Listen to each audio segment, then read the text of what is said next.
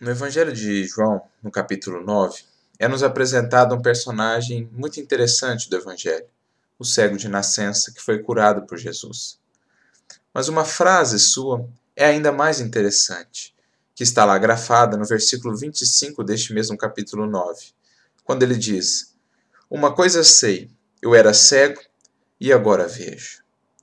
Essa frase descreve o processo que todos nós cegos que ainda somos, cegos para a grandeza da vida, cegos para a perfeição das leis divinas, cegos para o amor que nos envolve, cegos para as bênçãos que recebemos todo dia.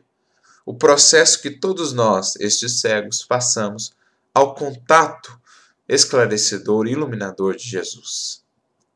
À medida em que nos integramos, nos aproximamos de Jesus pelo esforço, pelo trabalho, pela dedicação de cada dia, vamos aos poucos ganhando luz, luz interior, que se reflete numa visão espiritual mais abrangente, uma visão espiritual mais profunda, mais clara.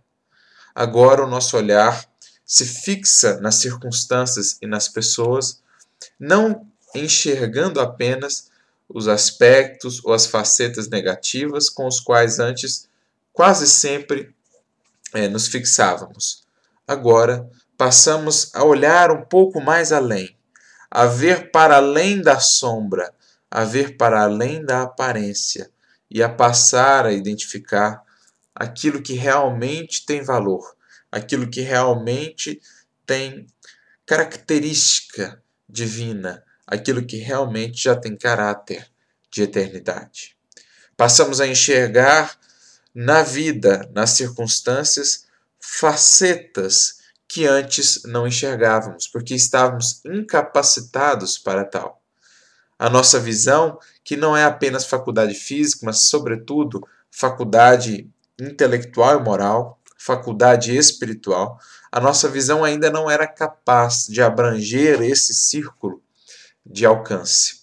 Mas agora, com um novo raio, devido à luz interior mais, mais acesa, mais potente que vamos acendendo pelo amor e pela sabedoria, passamos a perceber aquilo que antes estava para além das nossas possibilidades.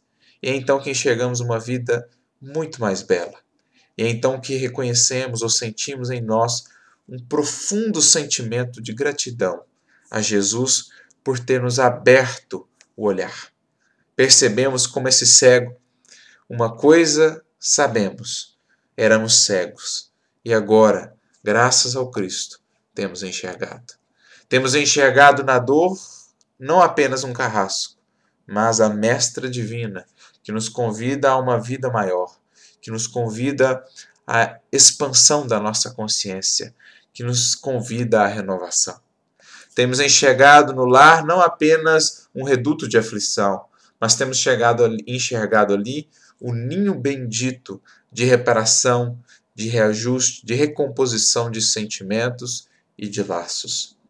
Vamos enxergando no trabalho não um fardo, mas sim a bendita oportunidade de servir, de sermos úteis na criação divina, de encontrarmos o nosso lugar e a nossa parte na imensa sinfonia da criação.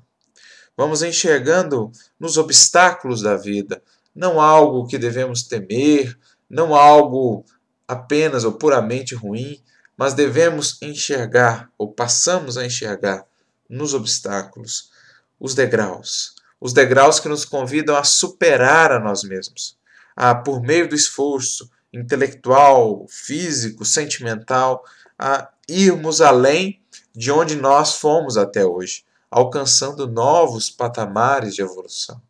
Em suma, passamos a enxergar a vida por um prisma completamente diferente, graças ao toque amoroso de Jesus, quando ele encontra espaço no nosso coração e no nosso pensamento para aqui habitar.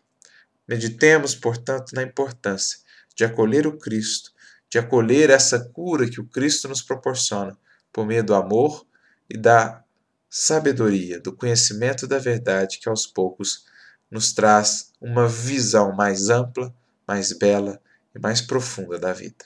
Muita luz e muita paz a todos.